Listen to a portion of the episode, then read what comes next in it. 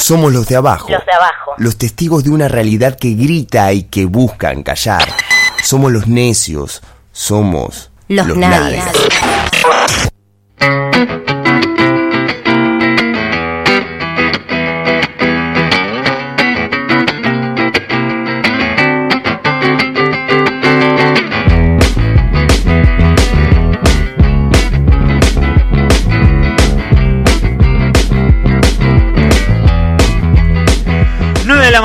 45 minutos en toda la República Argentina y acá estamos en Los Nadies tratando ya de ir cerrando este nuevo día, este nuevo capítulo de nuestra crónica roja del día a día. Y vaya si será roja que eh, en estos últimos días hemos tenido noticias bastante interesantes que tienen que ver precisamente con el, el devenir histórico de eh, algunas cuestiones que todavía hacen mella en el presente. Estamos hablando de la desaparición forzada de persona y también de eh, parte de esos lugares que fueron eh, núcleos de poder, este, dirían algunos autores, que fueron precisamente los centros clandestinos de detención. Eh, la semana pasada, el fiscal Daniel Rafecas enviaba, hacía público un audio en donde eh, él anunciaba que después de una, un proceso arduo de investigación, eh, encontraron un nuevo centro de detención eh, ubicado en Capital Federal y este esto es lo que decía el, el audio de el fiscal Daniel Rafecas que es el encargado de la investigación eh, por el, este, este nuevo centro clandestino de detención que fue hallado. Lo escuchamos. Hola, les habla Daniel Rafecas, juez federal en la ciudad de Buenos Aires. En el marco de la causa del primer cuerpo de ejército que tramita mi cargo desde hace ya 15 años, eh, veníamos desde hace muchos años eh, con información y testimonio desde que existía un centro clandestino que dependía de la CIDE, muy cerca de, de Automotores Orleti, respecto del cual ya hay más de, más de 12 condenados y que no podíamos descubrir dónde, dónde se encontraba. Bueno, finalmente, gracias a un trabajo en conjunto con el equipo argentino de antropología forense y con algunas víctimas del terrorismo de Estado, logramos finalmente identificar ese, ese lugar, que era una vivienda con sótano, en la calle Bacacay, en el, en el barrio de Floresta, y que indubitablemente eh, funcionaba como una casa orgánica de la CIDE, de la Secretaría de Inteligencia, en la época de la dictadura, donde fueron cautivos y torturados y luego desaparecidos, este, bueno, víctimas de la dictadura. En este momento estamos eh, justamente haciendo una, una serie de, de, de, de citas testimoniales y de reconocimientos de muchas víctimas que posiblemente hayan pasado por allí. Creemos que es un descubrimiento muy importante porque bueno, suma un centro clandestino más a la larga lista de este tipo de recintos existentes durante la época de la dictadura. Escuchábamos entonces las palabras del fiscal Daniel Rafecas, que era eh, es el encargado precisamente de seguir investigando esta, este nuevo hallazgo. Y para poder hablar sobre estos temas, eh, queríamos llamar ya a una... Es, ella es amiga de la casa. Ella ya es amiga de la casa y también de nosotros, una luchadora incansable. Está en comunicación con los nadies, la vicepresidenta a nivel nacional de la Asamblea Permanente por los Derechos Humanos, la Negra Ríos. ¿Cómo, cómo estás, Norma? Muy buenos días. Manuel Parola te saluda. Tal, Manuel? Buenos días, buenos días. Bueno, gracias por llamar. Estaba escuchando este audio que recibí inmediatamente. Este, nos dicen después del audio no lo este, no lo envíen, no lo reenvíen porque es privado. Imagínate que una noticia como esa ya poco más estaba en los diarios. Obviamente yo cumplí con no enviarlo más que dártelo a vos que ya lo tenías ahora, ¿no? Pero bueno, me parece que ahí este, se ha hablado bastante, algunos medios han sacado muy largas y profusas notas sobre este tema, me parece importantísimo. Yo quería concentrarme dos o tres datos que tienen que ver muchísimo con los rosarinos. El primero y fundamental, eh, ahí lo dice, fue desclasificado en, de, los, de la documentación de este del de gobierno de los Estados Unidos, de la CIA, esto que tanto este, reclamamos, por ejemplo, para que la Iglesia abra sus archivos, que debe tener muchísimo este, más y mucho más este, este, clarificado, sobre todo con la finalización hacia dónde fueron a parar cada uno de los detenidos desaparecidos, seguramente lo tiene la iglesia. Un dato no menor, Norma, disculpa que te interrumpa, es que Automotores Orletti fue una de las bases fundamentales, eh, por lo menos en cuanto a lo que fueron las operaciones tácticas acá en Argentina para la Operación Cóndor, que fue la de el derrocamiento de gobiernos populares allá en la década de los 70. Exacto, y ese es el segundo, el dato hacia dónde iba, ¿no?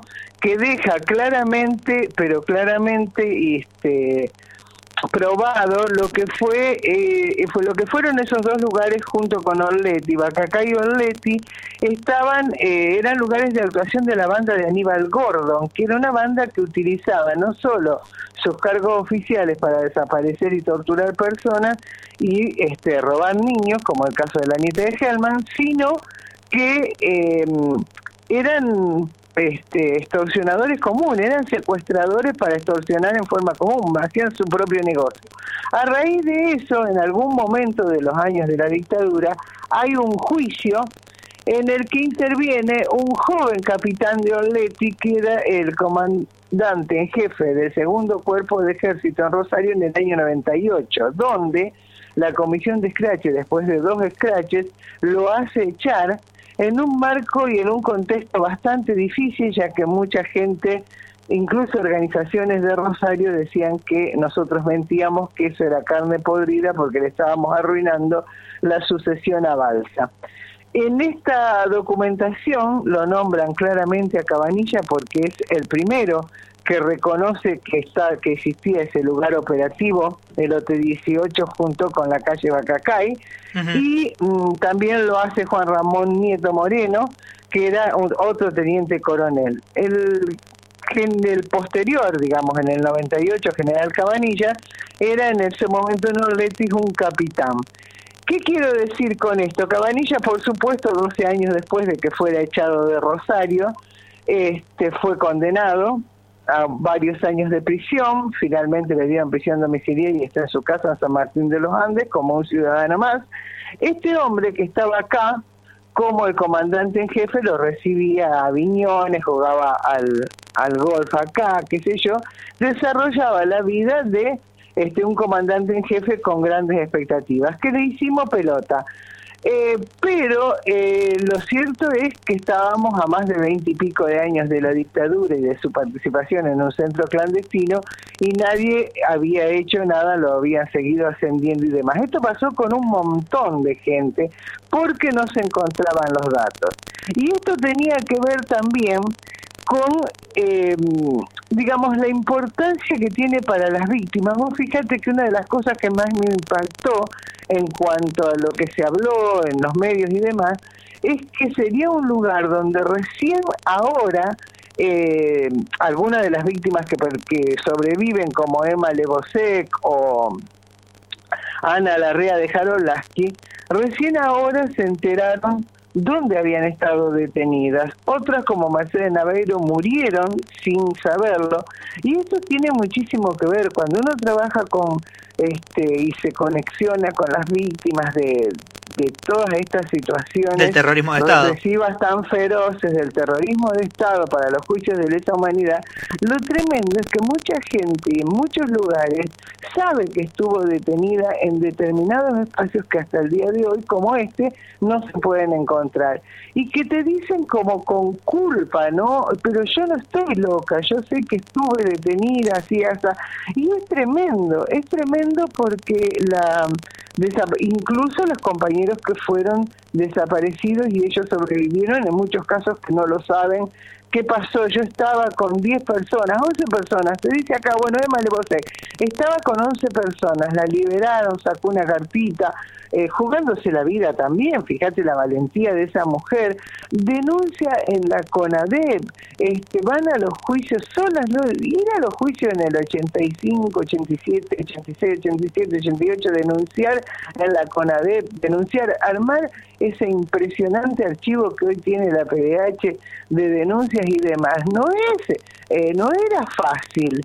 No había un campo popular hablando de lo terrible de la dictadura. Estamos a 44 años y todavía estamos intentando que salgan adelante los juicios de lesa humanidad, que no son ni todos los que necesitábamos, ni están juzgados todos los asesinos que debieran ser juzgados, ni están este, salidos de los, del, del campo de la justicia, digamos, ¿no? Del aparato judicial, todos aquellos que debieron salir y salir y limpiarse, porque los tipos se murieron y dejaron sus hijos y sus nietos, que son muchos, te aviso, en el aparato judicial y que utilizan una especie de burocracia constante para impedir de cualquier manera que se haga justicia, que se vayan muriendo, como nos pasó acá con el último juicio en este, sobre la FC 3-4, donde se murieron cuatro represores antes de llegar al final del juicio.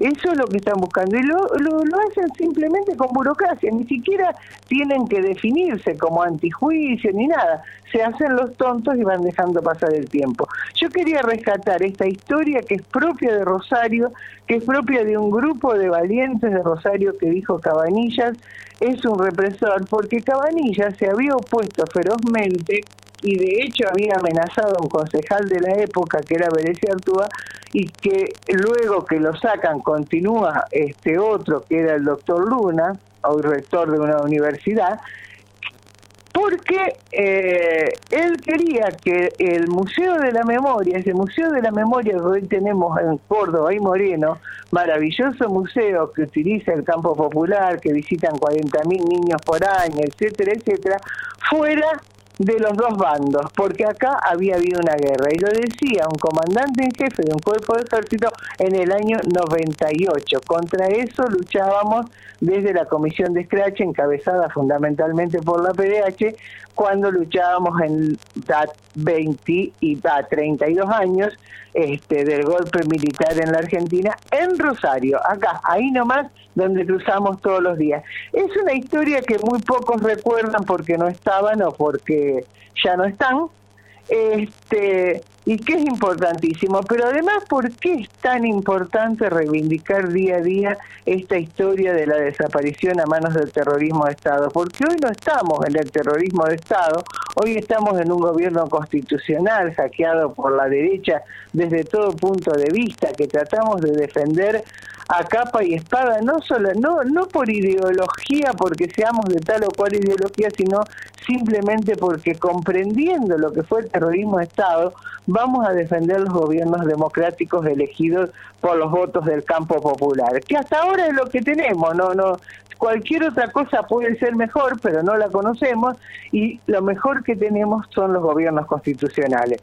Y entonces también tenemos que reclamar cuando en un gobierno constitucional desaparecen personas. En estos días está eh, la lucha por la aparición con vida, cosa que lamentablemente creo que no va a pasar, de Facundo Astudillo Castro, un chico desaparecido hace más de 68 días a manos de la bonaerense. Y entonces uno se desespera porque aquel que ya lo vivió, aquel que ya lo pasó, aquel que ya supo lo que era que un chico desaparezca a manos de un policía en, en, democracia o en pseudo democracia o en gobiernos constitucionales, como me gusta decir, como el caso de mi propio sobrino en el año 96, sabe que no es posible que recién 68 días después salga a los medios de comunicación, que el fiscal se haga el bobo, que la policía tenga espíritu de cuerpo, como lo tuvo acá, con casco, como lo tiene con tantos casos, con Pichón Escobar, etcétera, ¿no?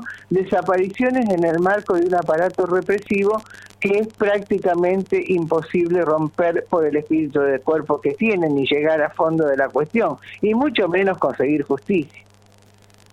Sí, ni hablar, ni hablar. Te escuchaba y es este eh, avasallante la enorme cantidad de información que no solamente eh, es necesaria para comprender cómo funcionaba este sistema y cómo tiene repercusiones en el presente, sino que además este, no se no se comenta.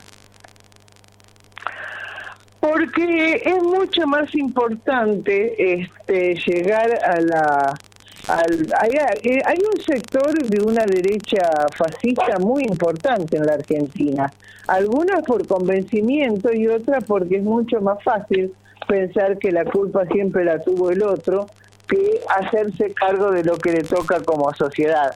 Yo creo que hay un impresionante movimiento de derechos humanos que generó un montón de cosas, pero es eh, prácticamente incomprensible que a 45 años después de todo lo que se hizo para lograr tener estos pequeños juicios que en la práctica eh, le dan una, una gran reparación a las víctimas. Yo a veces me los pregunto cómo, por qué, eh, pero sin embargo es una realidad. A mí me costó, a pesar de que hace muchísimos años que peleo por estos juicios, a mí me costaba de golpe entender que una persona sintiera tanta reparación. Pero claro, vos vas aprendiendo todos los días y te das cuenta, como en este caso, entre alguien que te diga, vos estás loca, andás a ver dónde estuviste, porque no le creen, porque a las víctimas nunca se le cree, porque es mucho más fácil pensar, andás a ver en qué andaba, lo escuchás todos los días, lo escuchás todos los días. Hay un, la, la dictadura, estamos muy cerca en tiempos históricos, digamos, yo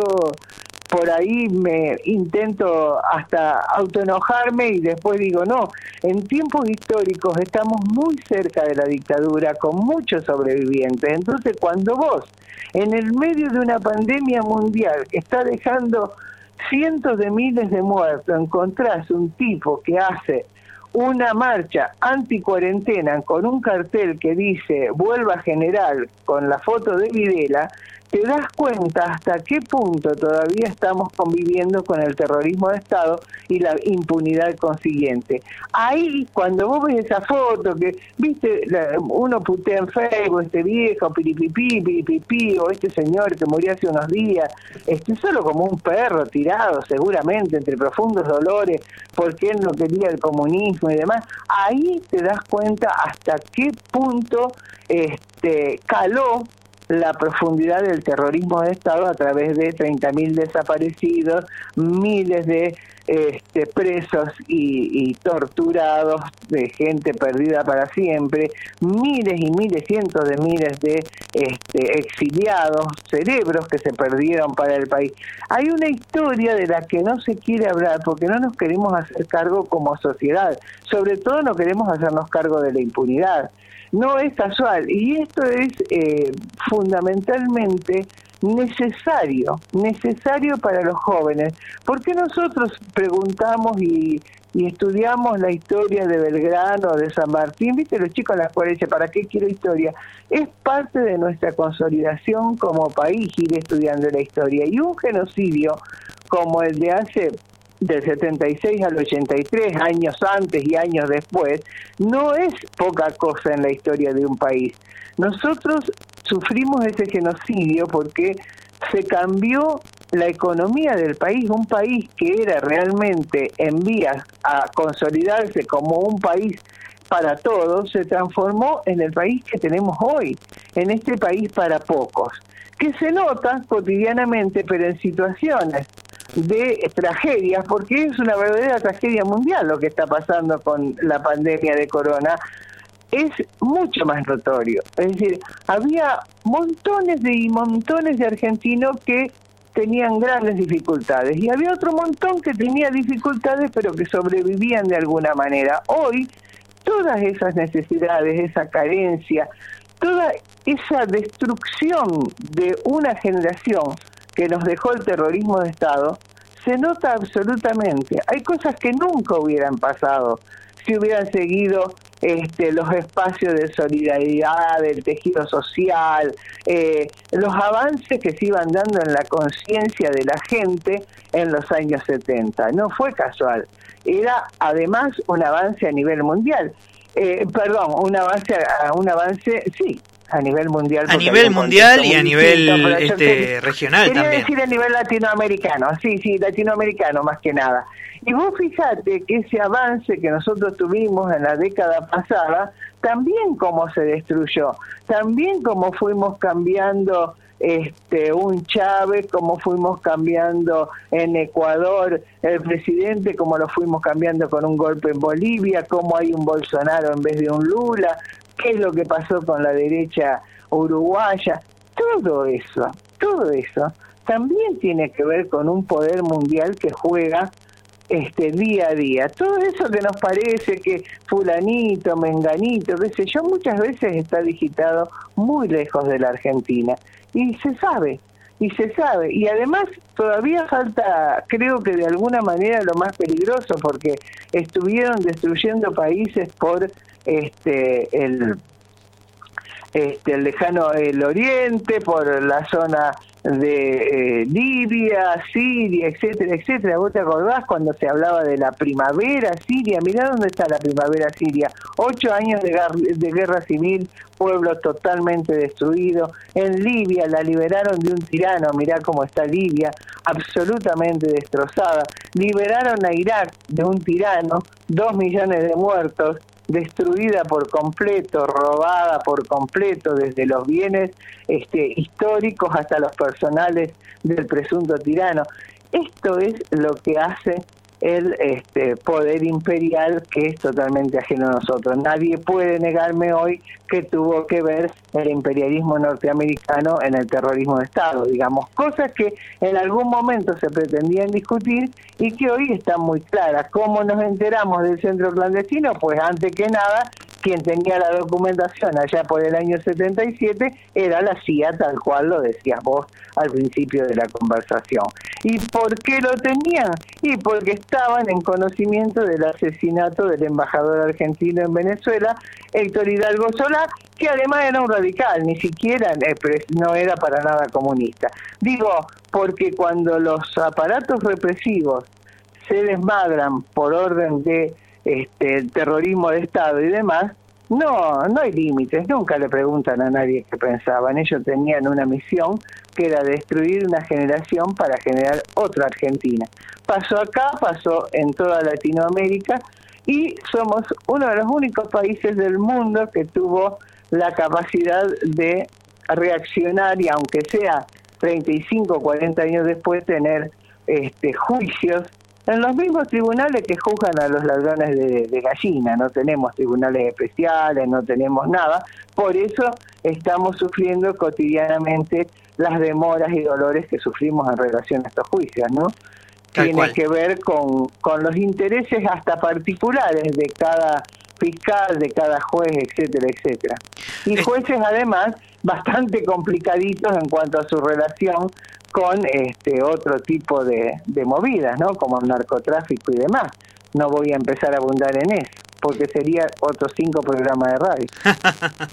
Estamos hablando con Norma Ríos, vicepresidenta a nivel nacional de la Asamblea Permanente por los Derechos Humanos.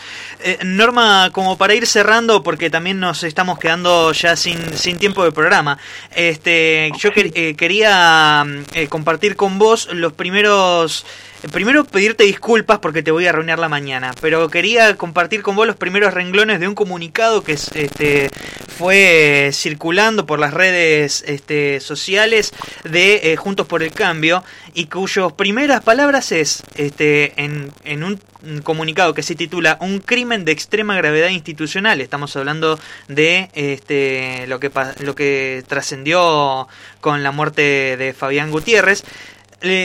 El comunicado que está firmado por Patricia Bullrich, Federico Angelini, que es diputado nacional aquí por Santa Fe, eh, Alfredo Cornejo, Alejandra Lordén, que son de la UCR, este, Maximiliano Ferraro y Mariana Zubik, que son de la coalición cívica, ellos son los que firman este comunicado, comienza de la siguiente manera. El secuestro, desaparición y asesinato de Fabián Gutiérrez, que en 2018 confesó ante la justicia, papá, papá, papá, papá, papá. Este, a mí me llamó la atención el uso tan flexible, tan laxo de, de esta seguidilla de tres palabras que nos remiten a, a la peor época de, de, de, nuestro país, que es precisamente la, la, el modus operandi que utilizaban los servicios especiales de las Fuerzas Armadas a la hora de secuestrar gente allá por los años este, de plomo en la dictadura militar. ¿Qué, qué, qué, qué reacción te genera? No, no, esto, vos no te olvides que yo me fui de la presidencia de la PDH y creo que dos días antes filmé una querella en contra de Bullrich por su papel en el aparato represivo.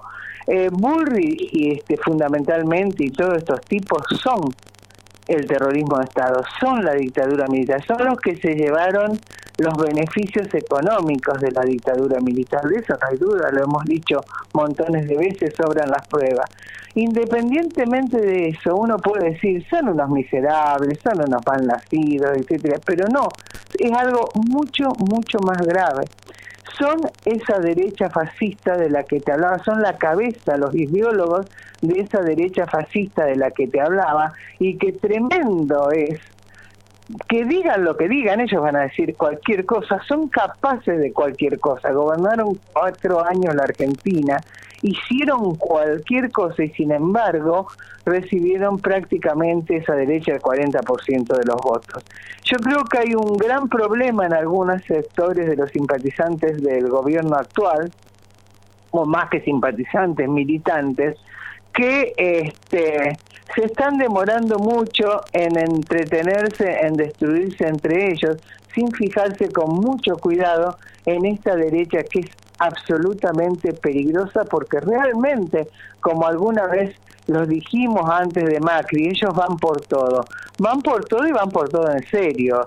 Eh, lo de Vicentín en Santa Fe es un ejemplo y la mezcla la mezcla. Vos recordarás que nosotros discutimos mucho el paz y orden de Perotti y bueno, mucha gente nos maltrató bastante porque claro, nosotros no, no cobramos, no, no jugamos en partido, no tenemos nada, somos dirigentes de derechos humanos, tenemos ciertas obligaciones de advertir o contar algunas cosas. Y sin embargo, hoy todo el mundo se anda horrorizando de por qué Perotti pone una mina de pañuelo celeste en educación, pa, pa, pa. Pero es que algo distinto iba a ser, escúchame, si vos plantás zapallo va a ser muy difícil que te salgan este nueces, ¿no? Entonces, eh, a mí me parece que hay una, una lentitud de reacción en algunos sectores de gobierno frente a estos miserables, incluso en cosas tan pequeñas como es judicializarlos y joderles un poco la vida. Esto es una cosa que muy pocas organizaciones se atreven a hacer, digamos, la judicialización de algunas cuestiones, de algunas mentiras, de algunas calumnias, al menos este, ponerlos en, en lugares incómodos, ya que no se los puede sacar del medio con votos o, o, con alguna medida de organización, digamos. Esto es una cuestión de tener fuerza en el pueblo o no tenerla. Un, un Estado, un gobierno con fuerza en el campo popular no permitiría esto. Los organismos de derechos humanos hacemos absolutamente todo lo que debemos hacer, pero también hacemos lo que podemos. Es decir, no tenemos la estructura que tiene eh, Juntos para el Cambio. Fíjate vos, frenarlo de Vicentín, que además nunca este, iba a ser una expropiación al estilo de los soviets, este, simplemente iba a ser salvar a un montón de gente que de lo contrario no va a haber nunca un peso y va a quedar en la calle. Y bueno, la reacción que gestó, y se gestó acá. Y el gobernador llevó a los dueños de Vicentina a apretar al presidente a Buenos Aires, porque nunca voy, voy a pensar que fue para salvarlo. Este, es la idea del presidente y así estamos esperando el impuesto a las ganancias, así estamos esperando que Vicentín se pueda tomar medidas, así estamos, es decir, un gobierno al que tienen condicionado y al que todos apoyamos porque si no estaríamos todos muertos como en Estados Unidos. Ha sido realmente muy importante el papel que se ha tomado a nivel nacional en el manejo de la pandemia. Nosotros lo reivindicamos, pero cierto es que con eso solo no alcanza. Eh, si no se toman algunas medidas con respecto a cómo debe ser la solidaridad económica, por ejemplo, con respecto a los que menos tienen, y todos la vamos a pasar muy mal, todos la vamos a pasar muy mal. Ya de hecho lo está pasando mucha gente, pero además la va a pasar muy mal aquel que se cree que está lejos de los problemas. Lo único que no van a tener y no tuvieron ni no tendrán ningún problema son los que se escaparon al, con nuestra plata y que hoy están viviendo en Estados Unidos y demás. Hay cosas que no debieron permitirse nunca y que no deberían permitirse. Cuando uno dice cerrar las fronteras, deberían cerrarse también para los que se llevan los millones de dólares que nos sacan de las manos a todo el pueblo argentino.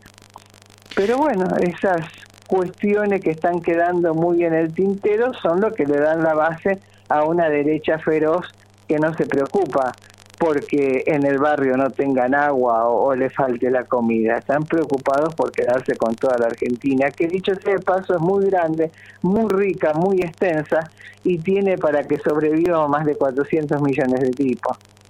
Norma, este, eh, a mí me gustaría que en, otra, en otro momento podamos este, profundizar en otra ala de, esta, de todo esto que estamos comentando y que salió en, en, varias, en varios puntos de tu, de tu reflexión que es el ala económica y que me parece que es el único punto que no se ha tratado ni siquiera superficialmente en lo que son las responsabilidades dentro de lo que fue el aparato represivo de la dictadura y que al día de hoy no han, tiene muy pocas tuercas a las cuales se les han aflojado.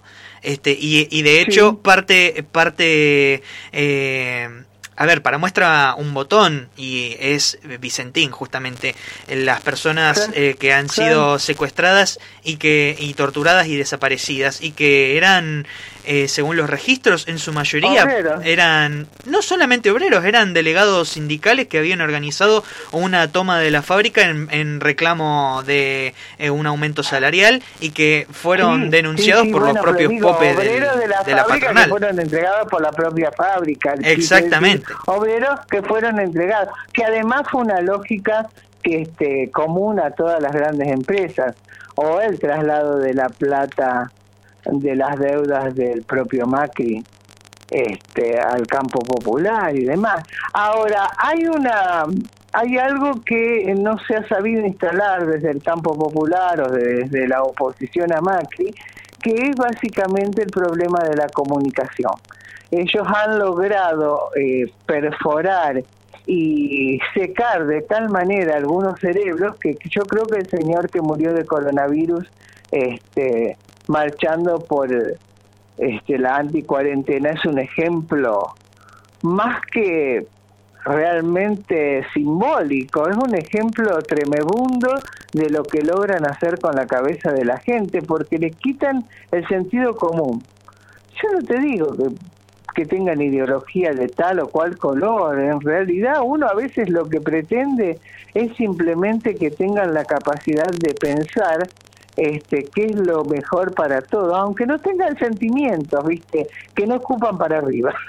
Básicamente. mirá con qué poco me conformo, que no escupan para arriba. No, claro, porque en otras épocas yo quería que piensen. No, no, no, yo ahora me conformo con que no escupan para arriba, porque no escupir para arriba es de alguna manera también respetar al otro. Pero es, es, es lo ínfimo, te estoy hablando a nivel de cerebro de mosca, ¿no? eh, soy consciente de eso, sí, claro. Norma, eh, este...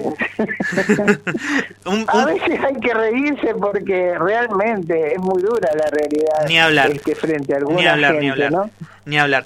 Norma, la verdad que un placer como siempre poder charlar este, con vos al aire y ojalá dentro de muy poco podamos eh, hacerlo cara a cara. Yo creo que sí, sería bueno hablar de la dictadura, dame, dame unos minutos, tengo bastante material porque en eso hay que, hay que dar dos cifras, el antes y el después, y queda tan claro, pero tan claro, es muy claro. Ahora, si vos no querés escuchar y no querés entender y no te querés enterar y no querés buscar, y bueno, no hay nada, absolutamente nada que el otro pueda hacer. Vamos todos abrazaditos al desastre comunitario. Te mando un abrazo enorme, Norma. Gracias, Manuel, un abrazo.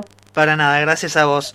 Norma Ríos, vicepresidenta a nivel nacional de eh, APDH, que es la Asamblea Permanente por los Derechos Humanos, que estuvo en diálogo con los Nadies eh, conversando sobre el descubrimiento de este nuevo centro clandestino de detención en Capital Federal y lo que en realidad significa este, e, este descubrimiento, no solamente para lo que es la lucha por la memoria, la verdad y la justicia, sino para dejar en claro algunos puntos que han quedado bastante claroscuros en la historia de nuestro país y que tienen que ver con cómo eh, se desenvuelve nuestro presente.